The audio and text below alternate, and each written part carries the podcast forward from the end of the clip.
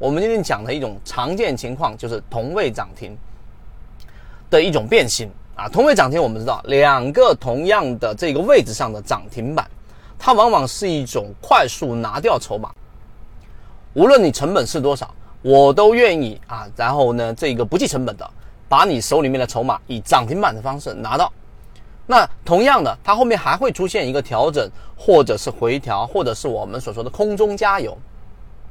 这种变形呢，往往就是这个涨停板在往上，但中间相差不超过百分之八啊，就这里面可能百分之三、百分之五左右的空间，然后又出现一个上升形式的上升形态的涨停板。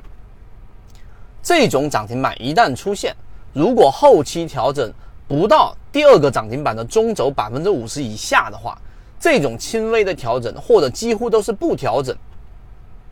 这种情况，那么你一定得把一部分仓位留在里面。我所举的例子啊，我们不推荐股票，不知道买卖，但我们里面所提到的标的都是用我们所说的方法。第一个细节就是我所说的，它并没有达到第二个涨停板的中轴百分之五十以下。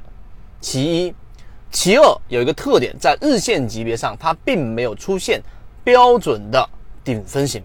那这个顶分型呢？你会发现顶分型的这个定义大家要非常清楚，就它的高点是最高，是整个的最高点，而它的低点也是最高点。它之所以没有出现顶分型的信号，我们开源给大家的，就是因为它的最低点并不符合顶分型的条件，这代表着它并不是一个在短周期上的一个强烈的做空的一个形态。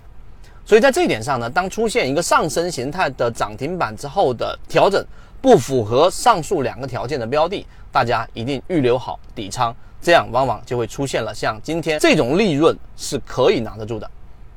好，今天我们讲的这个技术分析的实战的这个模块就讲到这里。如果想要获取更多完整版的视频和系统的去了解到底怎么样从选股啊找到我们的金鱼报、价值分析、落难校花到技术分析的。跟随买和卖的这个模型整套的，可以找到管理员老师。好，今天我们讲这么多，和你一起终身进化。